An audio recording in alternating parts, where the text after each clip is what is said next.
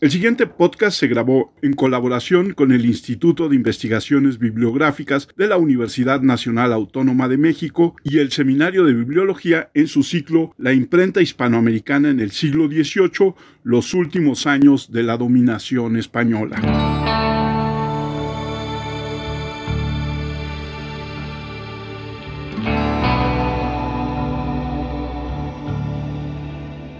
¿Qué tal? Bienvenidos a una charla como cualquiera. Soy Armando Enríquez. En esta ocasión tengo el gusto de que estén con nosotros Robinson López, que es historiador graduado de la Universidad Nacional de Colombia, maestro en bibliotecología por la UNAM y que actualmente se encuentra estudiando su doctorado también en bibliotecología en la Universidad Nacional Autónoma de México. Robinson, ¿cómo estás? Hola Armando, buen día, muy bien. Eh, muchas gracias por la invitación y acá muy a la expectativa de lo que pueda pasar hoy en esta charla sobre la imprenta en Nueva Granada. Perfecto. Y tengo el gusto también de saludar al doctor Víctor Manuel Bañuelos Aquino, quien nos ha acompañado en varias charlas también y que también nos debe algunas que haremos próximamente.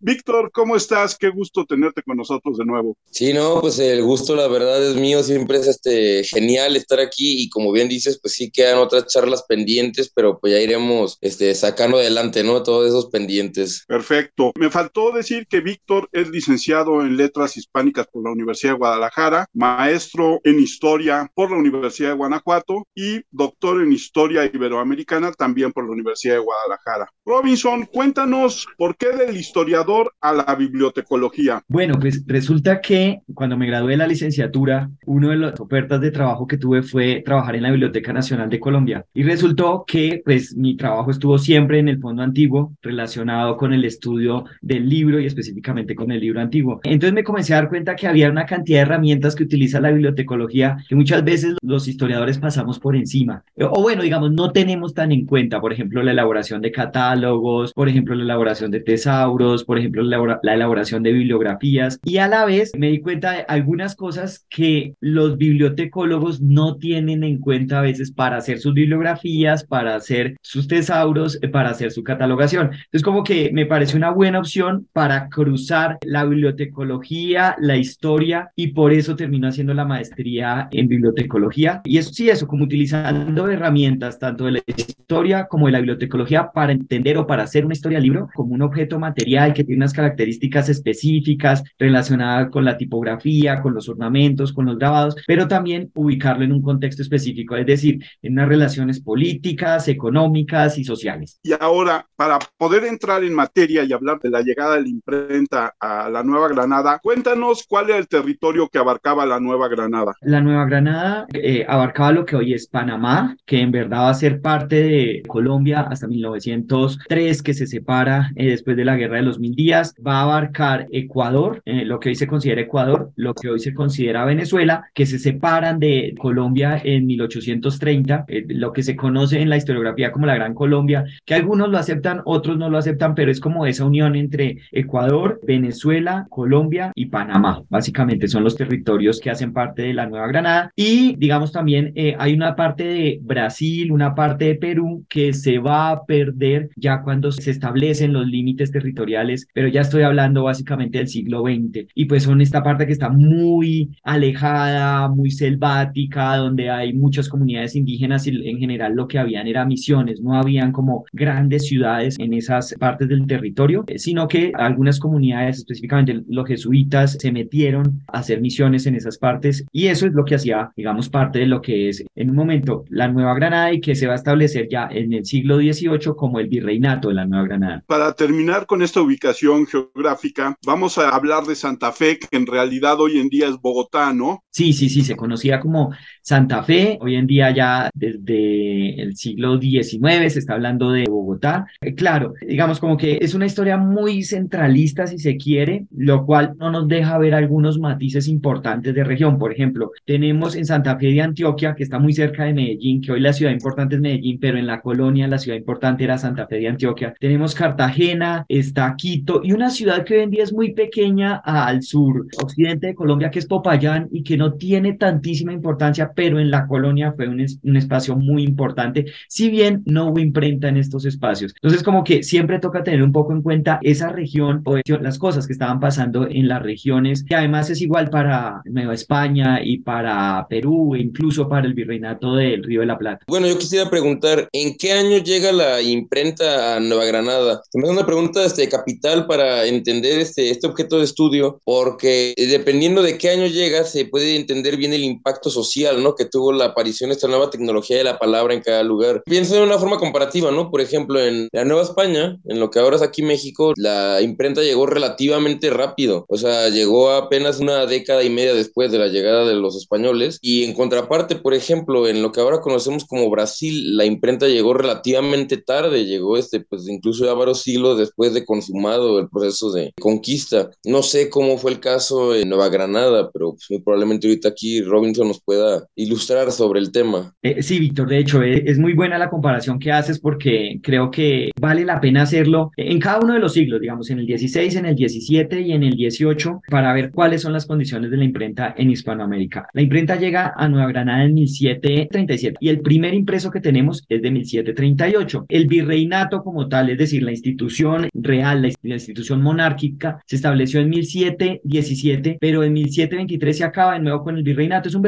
virreinato muy corto y en 1739 vuelve y se establece el virreinato. Es decir, un año después de que tenemos el primer impreso, dos después de que llega la imprenta, se vuelve a establecer el virreinato. ¿Qué es lo que llama la atención y lo uno con algo que tú dices, con esta tecnología que va a ser tan exitosa, que va a ser tan importante? Pues que en verdad la imprenta fracasa en Nueva Granada y fracasa como fracasa en otros espacios de Hispanoamérica y es algo que por lo general los historiadores no hacemos, la historia de los fracasos, ¿no? O lo entendemos como un granito que fue la llegada de la imprenta, pero no caemos en cuenta del fracaso. Y voy a decirles por qué el fracaso. Llega en 1737 y los impresos que tenemos son de 1738 a 1760. ¿Quién abre la imprenta? La abren los jesuitas y ese es otro tema clave que es importante para la imprenta en toda Hispanoamérica. Los jesuitas siempre adelante, siempre trayendo tecnología, siempre trabajando el, tema de la ciencia. Entonces llega en 1737, tenemos impresos entre 1738 y 1760, y entre 1760 y 1767, que es la expulsión de los jesuitas, no hay impresos. Y ellos se van y la imprenta se deja de utilizar, no se utiliza más la imprenta hasta 1772, que uno de los virreyes manda traer un impresor de Cartagena, donde está funcionando una imprenta en Cartagena. Y algo parecido pasa en Buenos Aires, y es la imprenta llega en 1767, hay un impreso y ya, a pesar de que los jesuitas los expulsan, ahí sigue quedando la imprenta, pero nadie más la utiliza. Lo mismo pasa en Quito. 1760 comienza a funcionar una imprenta y de repente deja de funcionar. Entonces, lo importante acá es plantearnos la duda y es por qué una tecnología tan importante fracasa en ciertos espacios y en otros espacios se mantiene con mucha fuerza, como pues va a ser obviamente Ciudad de México, como va a ser Guatemala, que ya hablamos del caso de Guatemala, y como va a ser Puebla, que son los tres espacios donde hay imprenta. Entonces, ¿por qué fracasa? Y ahí ya tenemos que comenzar a trabajar más para dar unas explicaciones que eventualmente podría especular un poco sobre el tema, pero lo vamos a hacer yo creo que un poco más adelante. Este primer impreso del que tú hablas, lo tienes muy bien estudiado, es un septenario al corazón doloroso de María Santísima. Cuéntanos un poquito acerca de este texto y una de las cosas que me llama la atención del texto es cómo está adornado todo el texto en sus márgenes, ¿no? En su marco y es un trabajo que visualmente además es muy bonito. Cuéntanos un poco de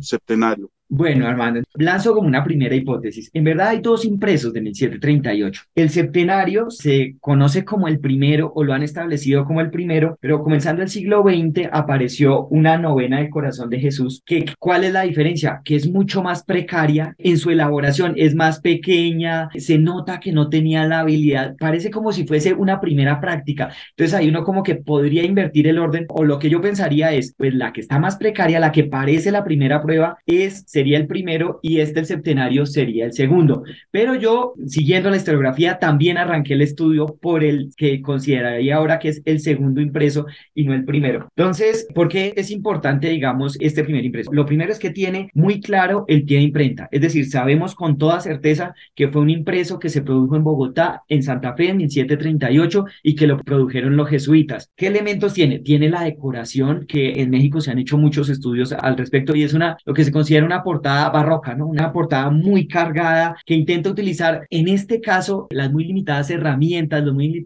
limitados elementos que tenía el impresor. Porque, ¿qué pasó? Los jesuitas pidieron a España, pues más que la imprenta, pidieron los tipos, la tipografía. Y llegan, pero llegan poquitos, desgastados, les toca en Bogotá ponerse a hacer la prensa, ¿no? La tienen que hacer en Bogotá, tienen que hacer la tinta en Bogotá. Entonces, como que los recursos estaban muy limitados y no todos los jesuitas sabían del tema. Y además, lo que parece es que para ellos no fue algo tan importante. O sea, sí fue importante, pero por ejemplo, el encargado de la imprenta era el hermano Juan de la Peña. Y resulta que el hermano Juan de la Peña de repente lo mandaban a las misiones que están en los llanos. Entonces la imprenta se quedaba un tiempo sin trabajar. Y uno diría, pues si esta imprenta era tan útil, era tan importante, el hermano Juan de la Peña debía estar ahí y debería estar enfrente de la imprenta. Entonces, bueno, todo esto para decir que había una persona que era la que componía y que él tenía unos recursos limitados, ¿no? Entonces, él tenía, específicamente tenía un florón que debería ser de unos, que unos 5 centímetros más o menos el tamaño que tiene la flor. Es un motivo floral, en verdad. En el centro tiene un, tronco, dos hojas a los lados y el, tronco continúa y arma una flor. Y él lo que tenía era, no sé, aproximadamente debería tener unos 100 o,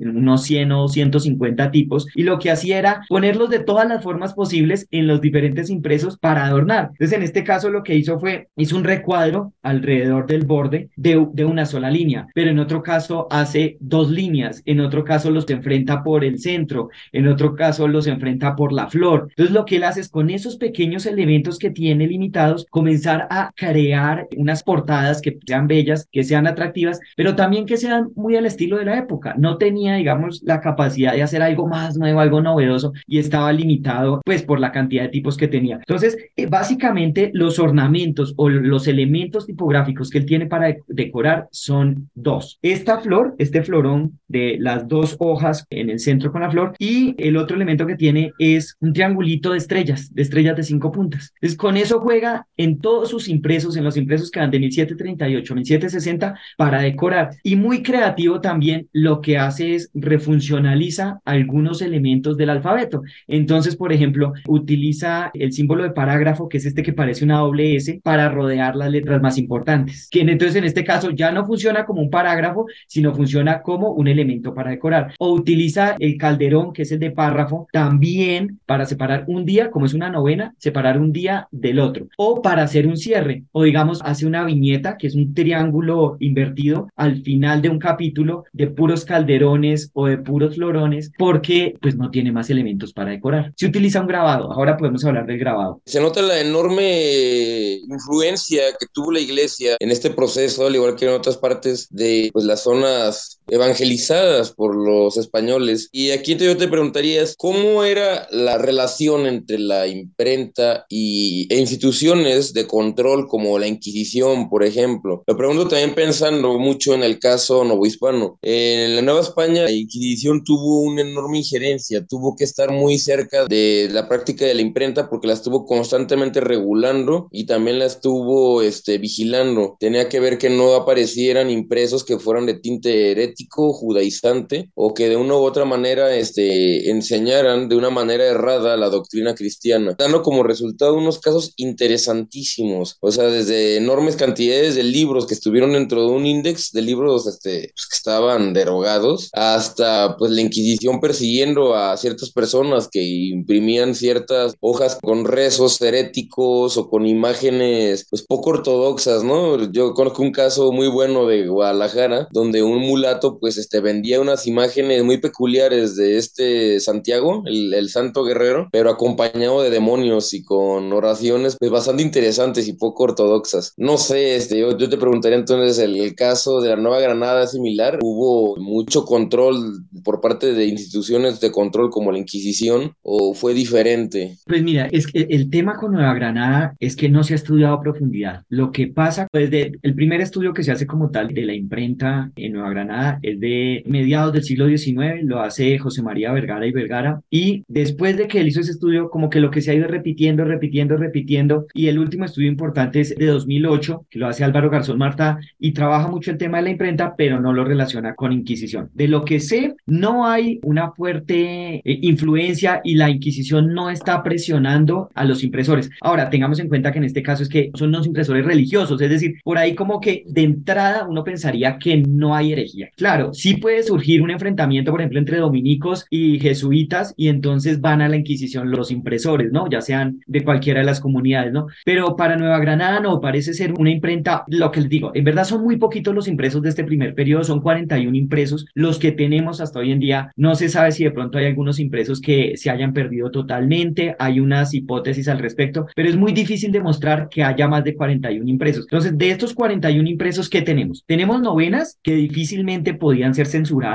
es tema devocional, pero en todos los casos sí tenemos dos elementos. El permiso del obispo de Bogotá, siempre está la diócesis ahí dando el permiso y también tenemos un permiso real. Todos los impresos tienen ese tipo de, pues, necesidades legales, básicamente. Entonces, no, que yo sepa, no hay una fuerte participación de la Inquisición ni en este periodo ni hacia el final. Pues sí hay un momento donde hay una intervención de la corona muy fuerte, y ahora podemos hablar de eso, pero no, en estos primeros impresos no. ¿Qué tenemos básicamente? ¿Qué impresos tenemos? Estos impresos devocionarios que pueden ser octavarios, novenarios, septenarios e impresos para el funcionamiento de la compañía. Entonces, por ejemplo, tenemos diplomas, que ya escuchamos de estos en Guatemala, ¿no? Tenemos diplomas y lo otro que tenemos son formularios para certificar que usted está afiliado a una cofradía de la Compañía de Jesús. Es como que tampoco hay tanto margen para que la Inquisición caiga a decirles, bueno, ¿qué está pasando acá? Eso por un lado. Y por el otro lado, tenemos que tener en cuenta que la oficina grande de la Inquisición estaba en Cartagena. En Cartagena, que era el principal puerto donde llegaban las mercancías, donde llegaban los esclavos, ¿no? Entonces ahí era donde estaba vigilando con fuerza. Y un tercer elemento que creo que es importante es que el archivo de Cartagena, una buena parte se perdió. Entonces, con eso se pierde una buena parte de los testimonios relacionados con los casos que maneja la Inquisición. Y cuando nos hablabas del abandono de repente de la imprenta, que me recordó el caso, como decías, de la imprenta de Córdoba que se llevan a Buenos Aires, ¿qué hicieron con esa primera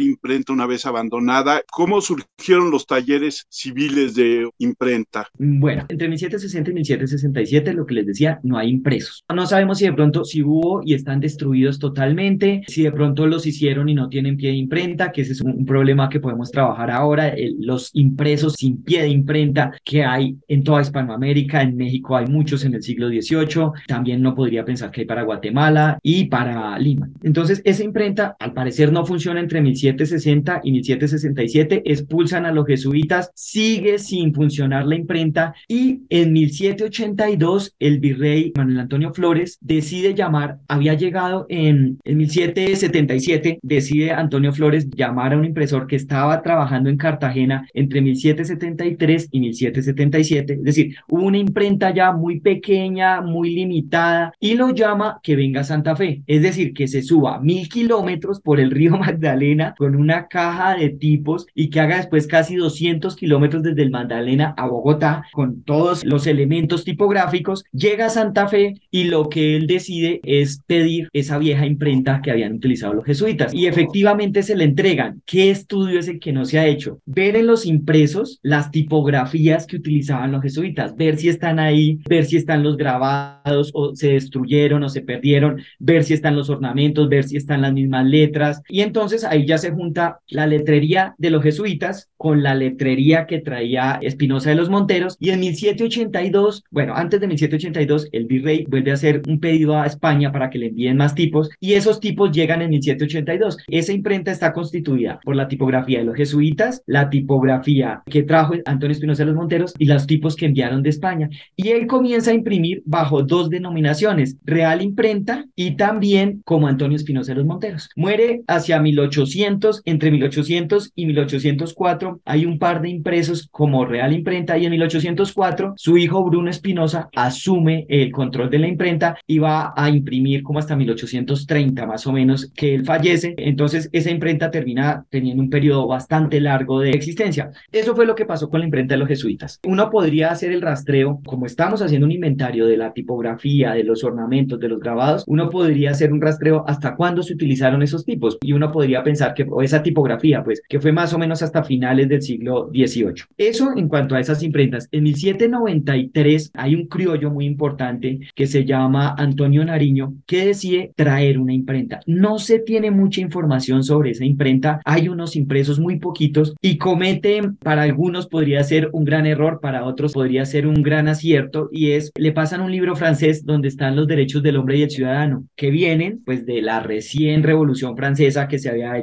en toda Francia y él decide traducirlos e imprimirlos. Y eso pues que le cuesta básicamente el secuestro de la imprenta. Es una imprenta que no se tiene claro en verdad qué pasa en ese momento con la imprenta. La secuestran, la imprenta no funciona y en 1796, tres años después, se la terminan vendiendo a Nicolás Calvo. Y esta imprenta también va a pasar el periodo de independencia y va a imprimir como hasta 1830, 1840 más o menos. Ese es el listado de todas las imprentas que funcionan en Santa Fe. La de la Compañía de Jesús, la de Antonio Espinosa de los Monteros, la de Antonio Espinosa de los Monteros junto con la de la Compañía de Jesús, ya la tercera que llega, que es los tipos que llegan de España, eh, la nueva tipografía que llega de España en 782, la de Antonio Nariño, la de Nicolás Calvo, que es la misma de Antonio Nariño, y la de Bruno Espinosa, que va a ser el hijo de Antonio Espinosa de los Monteros y va a heredar la imprenta. Y además tenemos una imprenta que eso ya que está menos trabajado y que es más difícil de trabajar, que es la imprenta de Cartagena, ¿no? Que comienza a funcionar entre 1770 más o menos y 1777 con dos dueños, José de la Rioja y Antonio Espinosa de los Monteros. Y hacia 1800 hay una imprenta del el consulado que funciona entre 1807 y 1810 que tiene que ver ya con este tema de las reformas borbónicas, ¿no? Y es, queremos establecer unos consulados en unos espacios que son básicamente quienes controlan el comercio y en este caso se establece uno en Cartagena, que era un puerto que no tenía este tipo de instituciones como si la tenía Ciudad de México, ¿no? Los impresos en tanto a que son objetos culturales, me ahorita escuchándote pues pensaba, ¿qué temas serían los temas principales que estarían apareciendo en estos impresos y en estos libros que tú tienes detectados al estar bajo el control, por así decirlo, de órdenes religiosas? Me imagino que iban a aparecer de repente cosas interesantes, ¿no? Como impresos donde se alababa, por ejemplo, el trabajo de los jesuitas o donde se le daba más importancia a los trabajos hechos por alguna orden por encima de las otras otras. No sé, ¿tú qué has detectado en tus estudios sobre estos impresos de esta época tan temprana de la imprenta de Nueva Granada? Bueno, lo principal son devocionales, son eh, novenarios, septenarios, que es básicamente pues para hacer un ejercicio de la fe, ¿no? Lo otro que hay son documentos relacionados con el ejercicio administrativo de la iglesia o de, bueno, habrían dos, el ejercicio administrativo de las comunidades religiosas y en, en general de la iglesia, tanto de las comunidades religiosas como del clero pues diocesano. El otro elemento, eso es como lo he mencionado, solo para el periodo 1738-1760. El otro elemento importante es cuando llega la imprenta mandada a traer por el virrey, comienza a imprimir documentos para el ejercicio de la burocracia. Muchos formularios, hartísimos formularios para saber que usted pagó,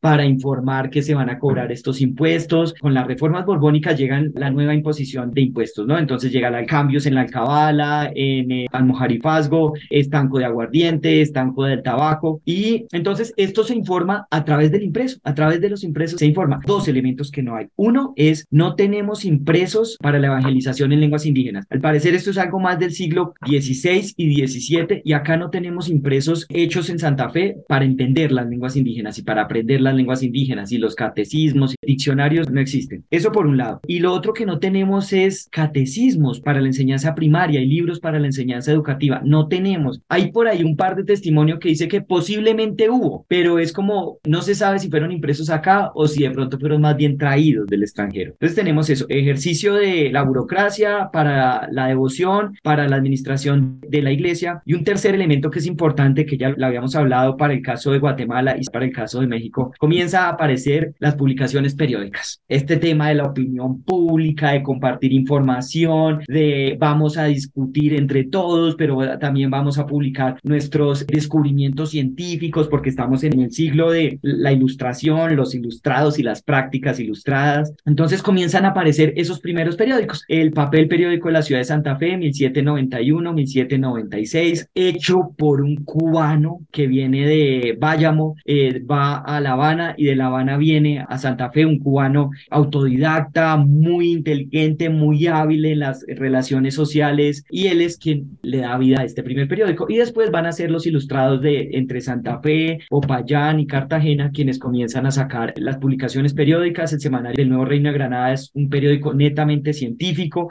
Ahí valdría la pena comenzar a preguntar y a comparar con otros espacios de Hispanoamérica. Pero básicamente es por la tipología y por los temas. Creo que son estos cuatro los grandes temas que trata la imprenta en Santa Fe. Claro, es muy diferente de lo que pasa en Nueva España, que tenemos muchas imprentas funcionando y que allá sean discusiones muchísimo más fuertes que pasan a través de la imprenta. ¿Qué pasaba con los insumos, con el papel y como tú dijiste en un principio, con la tinta? Bueno, esa es una muy buena pregunta. Mira, en verdad no hay tantos testimonios sobre el tema. Bueno, los tipos estaban acá y eso ya era lo importante. La prensa se hacía en el espacio porque no iban a cargar con una prensa desde el otro lado del Atlántico. Entonces, la prensa se hizo en Santa Fe. Hay varios testimonios donde dice, sí, efectivamente se hizo la prensa con la expedición botánica, que fue la expedición científica que se hace en Nueva Granada desde 1783 hasta 1816, creo que es. Se sabe, pues, que había forma de reproducir pigmentos y pigmentos de muchos colores y de muchas calidades. Entonces, digamos, yo siento que la tinta no fue un problema. El papel pudo ser un problema, pero tenemos que matizar eso, porque básicamente siempre estamos con la idea o es una hipótesis constante y es, no había papel, no había libros, eran muy caros, era muy difícil de acceder y uno piensa, sí, seguramente eran costosos, no era fácil traer el papel exactamente por todo el Magdalena y después subirlo al lomo de mula 200 eh, kilómetros, pero sí había papel, de hecho, y digamos, no siento que sea tan difícil de conseguirlo en la medida en que, pues, si vamos al archivo, encontramos una cantidad de documentos producidos y en qué se produjeron, pues en papel, ¿no? Había escasez de papel. Cuando habían guerras, el papel era más difícil de conseguir porque tenía que cruzar el Atlántico y había guerra, entonces los barcos podían ser hundidos. Entonces, digamos, hay unas coyunturas muy específicas donde el papel era más caro y escaseaba. Pero eh, hay otros momentos donde había papel, donde el papel se conseguía. No hay testimonios específicos sobre que haya dificultades de papel cuando no había guerra en el caso de Nueva Granada. Lo que sí hay testimonios es dos cosas. Una, alguien que quería imprimir una obra muy bella y muy grande no lo iba a hacer en Nueva Granada. ¿Por qué? Porque no tenían las condiciones técnicas para hacerlo. Hay un libro, el primer libro, es decir, el primer impreso voluminoso de más de 50 páginas es de 1782, 1780, es el Cristo Paciente y es una obra pues que tipográficamente no está muy elaborada, no es así hermosísima y el impresor pues intentó hacerlo bello, pero no tiene la, la misma belleza o los mismos elementos de diseño que puede tener un libro español o hecho digamos fuera de, de Hispanoamérica. Entonces ese era una. Y el otro elemento, lo olvidé, a ver si me acuerdo, eh, por dónde iba. Bueno, se me fue la idea. Yo creo que toca hacerlo. No, eh, estaba hablando de, de, de, lo del papel, de la facilidad para conseguirlo. Bueno, en fin, ya, démoslo ahí.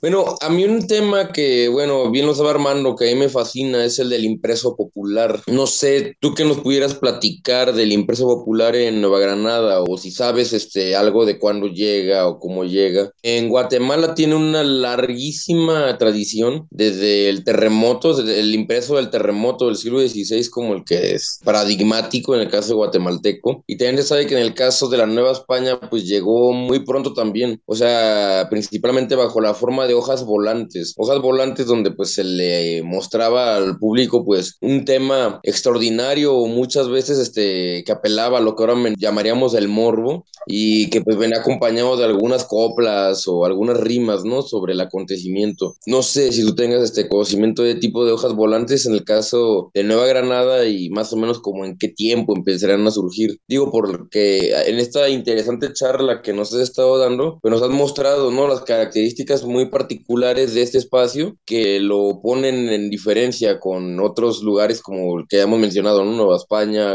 Brasil, etcétera. Víctor, no hay como tal este tipo de impresos durante la colonia. Mm. Ahora, ¿qué es lo que pasa? Que sí nos falta entrarnos un poco más en el estudio específico y, y ahí aprovecho para tocar un problema que ya había mencionado. Entonces, digamos, uno podría pensar que los devocionarios, una parte son para el uso popular, ¿no? Y están destinados a una práctica que puede llegar incluso, bueno, no puedo reducir a capas bajas porque sabemos que las capas bajas no sabían leer, pero digamos que puede haber una circulación entre no la gran élite de la ciudad, ¿no? Ese es uno. El otro problema que tenemos es pues que efectivamente como eran hojas sueltas y son para circulación popular, muchos se pueden perder, ¿no? Pero en el caso de Nueva Granada no tenemos ni siquiera uno, entonces uno pensaría que no existieron, ¿no? Y el tercer problema que está relacionado con esto es el tema del pie de imprenta. Y es si tal vez estos impresos se hicieron sin pie de imprenta, pueden estar guardados en un volumen, pueden estar guardados en un tomo y no ha sido posible asignarlos a ninguna imprenta y específicamente a la imprenta neogranadina. Entonces, un poco del trabajo que estoy haciendo ahora tiene que ver con eso y es, vamos a identificar cuáles son las tipografías, las familias, las familias de cursivas, las familias de redondas, las familias de mayúsculas, de minúsculas, cuáles son los ornamentos, cuáles son los grabados, cómo era la forma en que se organizaban las páginas, que a pesar de que, eh, digamos, puede ser muy parecida para toda la época, tiene unas peculiaridades específicas para cada espacio, porque cada diseñador piensa su diseño de una forma específica. Entonces, teniendo estos elementos, uno podría decir, mire, este impreso X que no tiene pie de imprenta es muy parecido a los impresos de la Nueva Granada. Comparte los ornamentos, comparte los grabados, comparte la composición. Es más, miren, el hermano Juan de la Peña siempre cometía este error ortográfico o escribía a Jesucristo de esta forma y acá está escrito de esta forma. Entonces, lo que uno podría decir es, este impreso es de la Nueva Granada y específicamente es un impreso que se hizo en Santa Fe. Entonces, tal vez si le aplicamos estos elementos que se están construyendo ahora a esos impresos sin pie de imprenta que están en los archivos colombianos, uno podría encontrar nuevos impresos y entre esos impresos podrían haber impresos populares. Eso por un lado. Por otro lado, hay unos impresos, o se tiene idea de unos impresos que estuvieron circulando Cartagena, Bogotá, muy hacia 1809, 1810, 1811, que es la efervescencia de la independencia, pero no se conservan. Pero sí se dice que estuvieron circulando esos impresos. Incluso se habla de, de una prensa portátil, pero no se tiene como el testimonio como tal en físico de esos impresos. Entonces no sabemos exactamente si eran populares o no, pero parece que sí habían como ciertas burlas algunos funcionarios virreinales, pues, pero no tenemos los documentos. Entonces, respondiendo a tu pregunta, no hay hasta el momento, pero podríamos encontrar, estamos en ese trabajo de poder establecer con certeza qué fue lo que se produjo,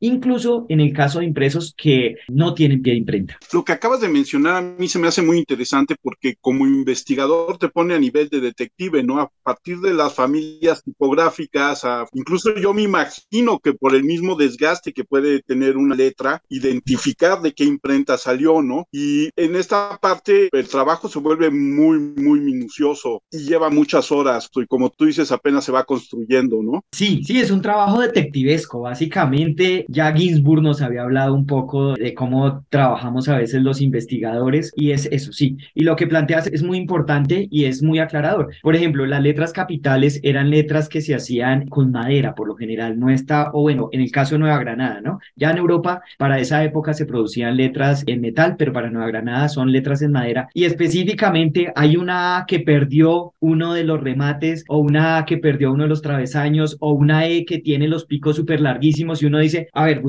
en otros lugares. Y dice, no, esta E solamente existió en Nueva Granada. Entonces, sí, es como ir trabajando como un detective, buscando las pistas. Requiere mucho trabajo, eh, sí, sentarse y comenzar a revisar impreso por impreso, ver cuántas As hay, si hay una, si hay dos, si hay tres. En el caso, por ejemplo, del primer impreso, encontré una A, pero hay cuatro Cs diferentes. Entonces eso ya comienza a darnos más características y uno diría, al menos un impreso sin pie de imprenta que tenga dos de estas Cs y esta es un impreso neogranadino, debe ser un impreso neogranadino. Y en general es el trabajo del historiador. Precisamente ayer estaba en una conferencia, además muy interesante, un caso español, es un manuscrito, un manuscrito que le piden que haga a Fray Pedro, se me va el apellido en este momento, él comienza a hacer el manuscrito, pero lo hace en papel reciclado, de cartas que le llegaron de su hermano. Entonces comienza a hacer el manuscrito, pues un historiador se le ocurrió leer esas cartas. O sea, las cartas no están catalogadas, las cartas no están descritas, lo importante ahí es el manuscrito en favor de un santo. Se hizo en papel reciclado, un historiador le dio por ponerse a leer lo que decían esas cartas y resulta que son las cartas de un comerciante de libros en Granada, que era hermano de quien hizo el manuscrito. Y comenzó a atar cabos y ya tiene toda la historia de cómo funcionó, bueno, una parte de la historia de cómo funcionaba esta librería y cómo se intercambiaban los libros. Entonces, a mí me parecía maravilloso, no, no logré hablar con él, pero decía, ¿cómo se interesa interesó por leer lo que no era importante o lo que no se consideraba importante y es un trabajo así como, en este caso es más de, testivesco. ¿Por qué? Porque él, él, fue armando el manuscrito, pero no tuvo en cuenta el orden de las cartas. Para él lo importante era pues que era papel para escribir. Entonces lo que hizo el historiador fue comenzar a cruzar todos los folios para armar las cartas como estaban, cuál era el orden de las cartas, cómo se podían leer las cartas. Entonces es como esta historia refleja también eso como el trabajo detectivesco que tenemos muchas veces los historiadores. No, pues estoy este, encantado de escuchar toda esta aventura, ¿no? Este, para reconstruir, me acordaba mucho de lo que decía Carlos Ginsburg de los indicios, del método indicial, ¿no? Y creo que aquí pues, lo aplicas de la manera más literal que se puede, ¿no? Esta cuestión indicial. Por ejemplo, ahorita que hablaba de los tipos y del que ha rastreado la forma de los tipos, pues, de todas estas tipografías que se utilizaban, ¿qué semejanzas y diferencias han encontrado, por ejemplo, con los tipos en España? No sé, me imagino que por las características de la Nueva Granada debería haber algunas este, cuestiones que lo diferenciaran, ¿no? De una manera, pues, muy evidente. Mira, el problema de los tipos es súper complejo. ¿Por qué? Porque en verdad los tipos que se utilizan en Nueva Granada, en Nueva España, en Perú, en Quito, son tipos traídos de Europa. ¿Qué es lo que pasa? Mm. Que no son tipos nuevos, son tipos que se utilizaron en algún momento en otra imprenta, ya no sirven por lo general y los mandan para acá. Entonces, ¿cuál es el problema? Intentar ubicar esa tipografía en la imprenta europea, que solo sabemos que está el tipo,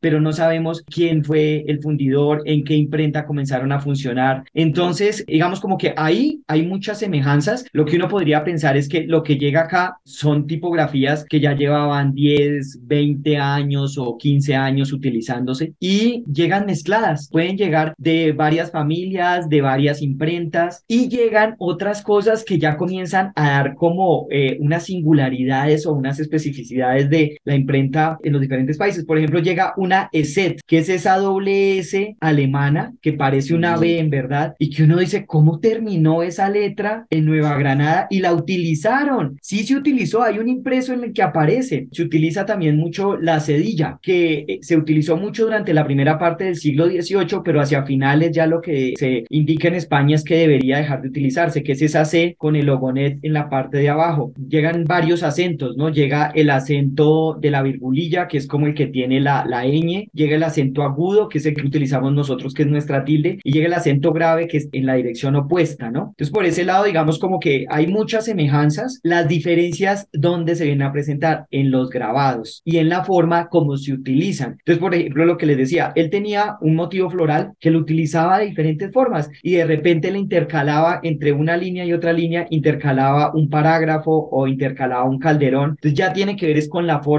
como él lo utilizaba. Y los grabados es un tema bien importante porque es un tema que se ha trabajado muy poco para Nueva Granada. Solamente he identificado hasta el momento un grabado que es un sol de 16 rayos, 16 rayos solares, y en el centro aparece el monograma de la Compañía de Jesús. La H, el travesaño de la H no es recto, sino que tiene como una pequeña muesca, como una pequeña eh, mordida, y ese es un grabado que muy seguramente solo utilizó la imprenta santafereña y la imprenta durante, pues la imprenta jesuita básicamente. Pero resulta que hacia mediados de siglo hubo un par de grabadores que trabajaban en la Casa de la Moneda y se les dio por hacer pues lo que se llama litografías, impresos hilográficos, que son impresos que no utilizan tipografía, sino que se graba todo en una placa de madera y después se imprime. Y ahí toca comenzar a diferenciar. Y los estudios de Nueva Granada no han hecho esa diferencia. Dicen, ah, sí, todo era impreso, pero no, acá la técnica cambia. Y vale la pena preguntarse por qué se hacía así. ¿Qué pasó con la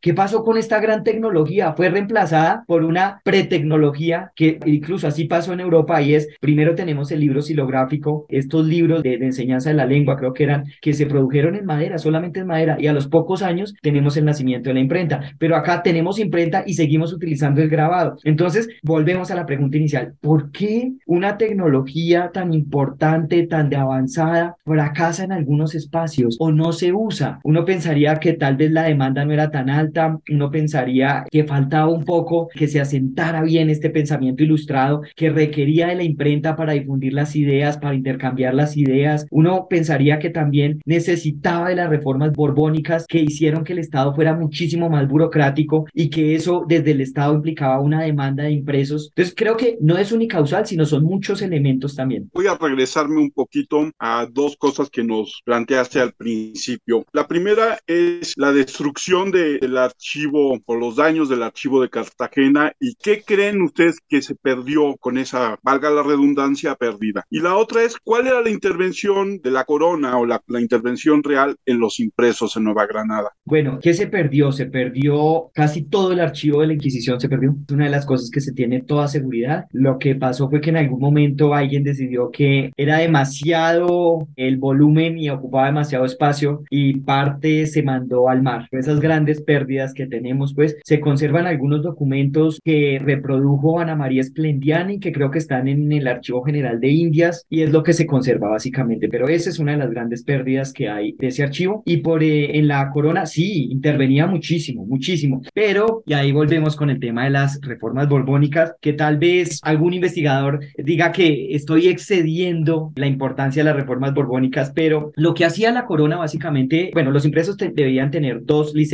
¿no? La licencia de la corona y la licencia eclesiástica, pues. Entonces, la corona daba esa licencia y pues permitía que se imprimiera. Todos los impresos deberían tener eso. Pero ¿qué pasó? Pues que las élites criollas tenían muchísima fuerza y eran muy importantes en algunos espacios más que en otros. ¿Qué pasó entonces? Que las élites criollas tenían mucho poder y se saltaban el requisito de la licencia de la corona. Cuando salen los derechos del hombre y el ciudadano, lo que quería Nariño era, según él, eh, eso toca plantearse unas dudas respecto a lo que él eh, dice, y es lo que él quería era un negocio, vender impresos parecidos a los que se hacían en Europa, con su nueva imprenta, en un papel diferente, y venderlos caros. Pero en verdad, lo que parece es que él sí tenía claro lo que estaba haciendo y lo que implicaba la traducción de los derechos del hombre y el ciudadano. Y entonces, esas élites que son muy fuertes, que las mismas reformas borbónicas quieren debilitar y quieren eh, llenar esos espacios con funcionarios españoles en vez de funcionarios criollos, pues en Nueva Granada no se logra con tanta fuerza en algunos espacios. En la Real Audiencia sí se logra, pero en otros espacios no se logra. Entonces, los criollos siguen manteniendo el poder y muchas veces se saltan ese requisito o en algunos casos establecen muy buenas relaciones con los virreyes que vienen de España, pero encuentran en Nueva Granada un muy buen ambiente para hacer ciencia, para discutir ideas. Es más, está documentado que el libro del que se tradujeron los derechos del hombre y el ciudadano le pertenecía al virrey. Entonces, si había una normatividad, deberían tenerse los permisos, pero no siempre se cumplía con esto.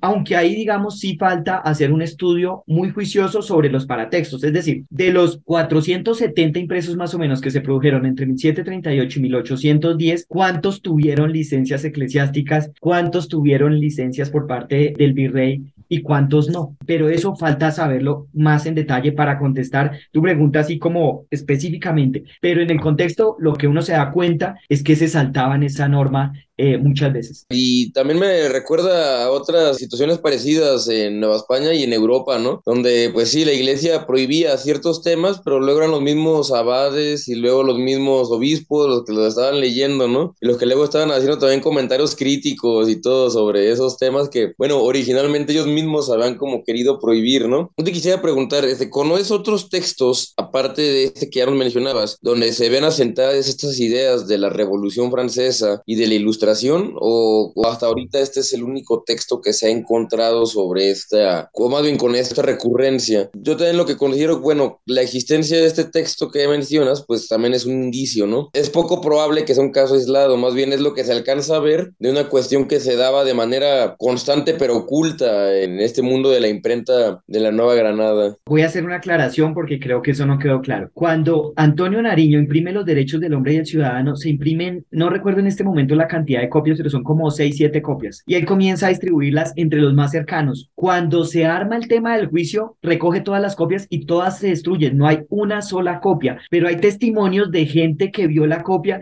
y que dice cómo era el papel, cómo era la letra, más o menos qué era lo que decía. Entonces, claro, con este antecedente ya no se producen más impresos de estos en Nueva Granada. ¿Qué es lo que sí, con toda seguridad pasaba? Que habían libros franceses y habían ediciones europeas que contenían tenían este tipo de pensamiento y eso estaba circulando.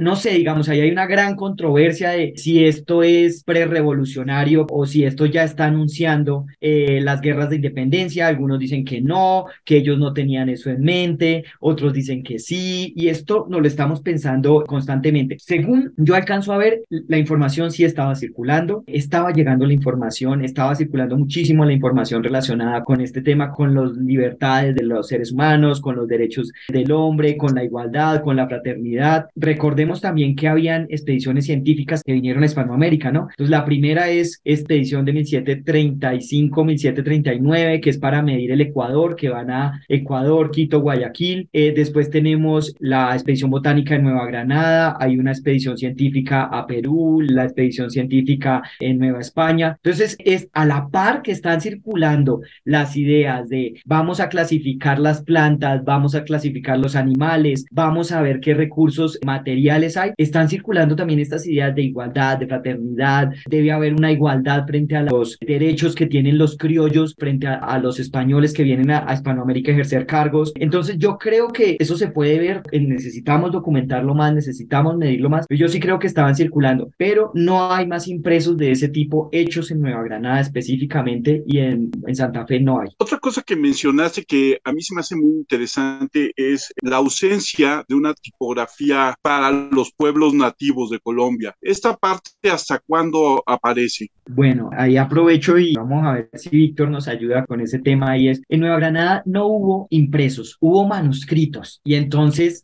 eso nos sirve para trabajar un tema que se ha olvidado. Digamos, no hemos tocado también porque nos hemos centrado en la imprenta, pero sabemos que con la imprenta no desaparece el manuscrito. El manuscrito sigue existiendo. Hay un impreso, no recuerdo ahora si es del siglo XVI, creo que es del siglo XVI, sobre la lengua muisca o mosca. Y ese sí es impreso, se imprime en España, creo que en Madrid, pero es el único que hay de ese tipo. Pero los jesuitas hicieron como entre 10 y 15 manuscritos donde hacían pues el típico catecismo en la lengua indígena, que puede ser por ejemplo la lengua achagua, la lengua seona. Entonces lo que hacían era el catecismo y un diccionario que permitía bilingüe, que permitía la traducción de las palabras del achagua al español y del español al achagua. ¿Qué es lo que pasa? Pues que ya estamos hablando de 200 años después de la conquista, ¿no? Entonces, como que en ese momento ya las lenguas indígenas, pues ya la mayoría de población indígena que estaba cerca a los centros coloniales hablaba el español. Estos manuscritos de lenguas indígenas son de lenguas indígenas de comunidades que están apartadas a muchos días de camino de Santa Fe. Entonces, por eso, básicamente no hay impresos en lenguas indígenas ni para educar, ni para evangelizar, ni para discutir elementos más importantes. Yo no sé en el caso de Nueva España si para el siglo XVIII todavía hay impresos en lenguas indígenas, eh, Víctor. Mira, este, el caso de Nueva España es muy interesante porque es bien complejo. O sea, prácticamente desde la llegada de los evangelizadores comienza a darse todo un proceso para evangelizar a los indios de una manera bastante organizada e institucional. Por ejemplo, se funda el Colegio de la Santa Cruz de Tlatelolco, donde se buscaba pues hacer una cercanía con los hijos de las grandes élites aztecas y enseñarlos en lengua latina, la doctrina cristiana, el arte cristiano, etcétera, para que esta gente a su vez ya cristianizada pues sirviera como para seguir cristianizando de una manera más rápida pues, a los correligionarios, ¿no? Esas personas. ¿Qué ocurre aquí? Surgen nombres importantes como el de Fray Bernardino de Sagún y otros que se encargan de hacer un trabajo de lo que podríamos llamarnos una paleoantropología, porque pues no eran antropólogos como tal, pero se toman a la tarea de empezar a recabar enormes tumas de conocimientos, tanto en gramática, de religión, de cultura, de tradiciones y de historia, de los originarios de esta región. Y entonces, ¿qué pasa? Eh, Sagún, desde muy temprano, hablamos del siglo XVI, quizá este, entrando a la segunda mitad, empiezan a surgir este, vocabularios y textos donde se escriben tanto en lengua náhuatl como también en lengua española. Esto para, por un lado, acercar a los indios a la fe y por otro lado, para acercar a los hombres de fe a las tradiciones de los dominados, ¿no? Estos recién conquistados. Y por supuesto, esa tradición perdura por muchos siglos. De hecho, varias de las principales obras que han vehiculado la religión ya no solamente cristiana o ya no solamente de los mesoamericanos, sino ya a través del sincretismo, pues están este, documentadas en impresos en lenguas nahuas. Por ejemplo, en Nican Mopowa, el texto donde se habla de la aparición de la Virgen de Guadalupe, es un impreso en lengua náhuatl. Y hay muchas imitaciones, esta es la que más se conoce, el Nican Mopowa, pero hay otras, no estoy seguro, pero creo que es Nica, no, no recuerdo, pero tiene nombres parecidos, pero son fórmulas diferentes diferentes donde se apela al mismo hecho. También hubo mucho teatro evangelizador y también, por supuesto, este teatro suele aparecer en impresos bilingües, donde aparecía o en español, pero también en náhuatl, o al revés, por ejemplo, está el auto del juicio final, que ya aparecerá muy, muy avanzado el proceso de la colonización, más bien ya no siquiera de conquista, sino de colonia, y también aparece en náhuatl, porque pues era una obra donde se intentaba mostrar a los indios qué podría pasar con el alma si no se cumplía de manera correcta este, los preceptos de la religión cristiana católica. Y esto duró, como menciono, este, muchos siglos y muy probablemente hasta fechas ya muy cercanas al periodo de independización. Todo esto es muy interesante y vemos también la importancia que se le daba a los diferentes virreinatos, sino la importancia en la Nueva España por evangelizar y catequizar a lo que habían sido los imperios que gobernaban en esta zona, ¿no? A diferencia de otras partes eh, Nueva Granada, donde no había estas culturas gigantescas a manera de imperio, ¿no? Pero me llama la atención en esto que dices, Robinson, de los manuscritos y se conservan algunos de estos manuscritos bilingües. Sí, sí se conservan. La Biblioteca Nacional de Colombia tiene, no sé, como más o menos 10 y ahí hay una historia súper bella que es Catalina la Grande quería hacer un diccionario de todas las lenguas indígenas del mundo, ¿no? Entonces le pide al rey, creo que es Carlos III, que envíe diccionarios de sus dominios, ¿no? Y llega la carta a Bogotá, a Santa Fe, y Mutis, que es el encargado de la expedición botánica, dice que él tiene unos manuscritos en lenguas indígenas, entonces lo que hace es manda copiar de los que no tiene copia y los envía a España y al parecer lo que pasó fue que esos diccionarios nunca llegaron a Rusia para hacer ese gran diccionario de las lenguas indígenas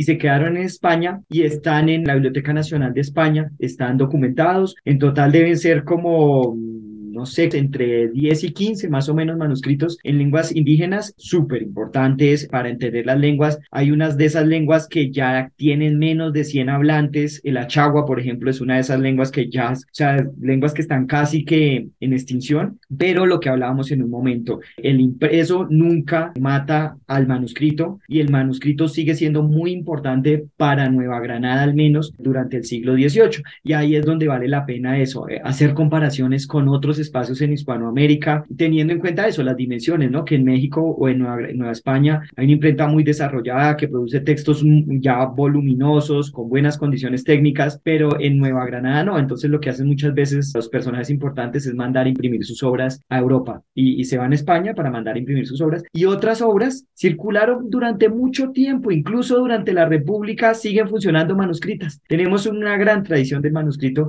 incluso en la República. Y van a ser hacia mediados del siglo XIX, cuando esas obras que circularon manuscritas comienzan a imprimirse. En esta parte de mandar imprimir fuera de, de Santa Fe, hoy Bogotá, ¿también se mandaba imprimir a México o a, o a Lima o no? Era básicamente la metrópoli madrileña. Es una gran pregunta y mira, yo creo que ahí nos falta ver y nos falta entender un poco mejor cómo eran las relaciones entre los diferentes virreinatos y no hay estudios que nos hablen con claridad cómo eran esas relaciones. En la parte digamos, como oficial, al parecer no eran tan fuertes. Pero, ¿qué pasaba? Que de repente el virrey de Perú terminaba siendo virrey de Nueva España. De pronto, el arzobispo de Lima terminaba en Santa Fe, que fue lo que pasó. Y él traía y movía cosas entre un lugar y otro. Hasta el momento no tengo conocimiento de que se hayan mandado imprimir textos a Nueva España ni a Lima, pero sí había una circulación de religiosos y había una circulación de funcionarios de la corona. Moreno y Escandón, que pertenece a la Real Audiencia de Santa Fe, termina de virrey en Chile no, sí, de virrey o de, bueno, encargado de la audiencia de Chile, básicamente. Entonces, ahí hay una fuerte circulación que no es oficial, como les decía, no es que el virrey de Nueva España se esté hablando con el de Lima y se esté hablando específicamente con el de Santa Fe, eso por un lado. Y por el otro lado, pues el tema es que era lo difícil en verdad de mandar a España, el viaje de Santa Fe hasta Cartagena. Después ya iba en barco y era relativamente fácil.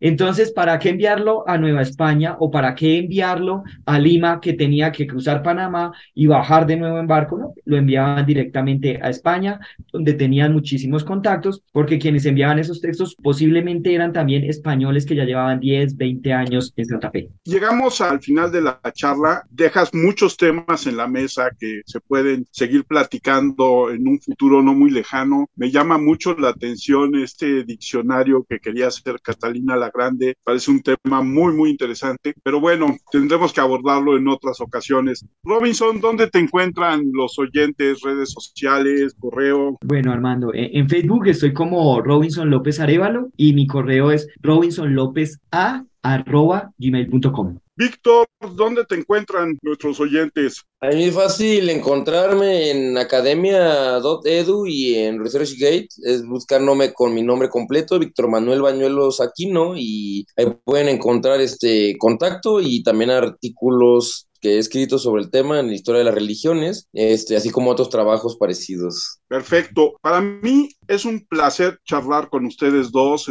Lo seguiremos haciendo a lo largo del año. Yo soy Armando Enríquez. A mí me encuentran en Twitter como arroba cernícalo. El correo del podcast es charlapodcast1 arroba gmail.com. Tenemos el WordPress charla cualquiera wordpress.com. Les recuerdo también que está el espacio donde colaboramos en alianza con la librería Bonilla en YouTube. Nos pueden buscar ahí. Muchas gracias, Robinson. Muchas gracias, Víctor. Estamos en contacto y que tengan un buen día.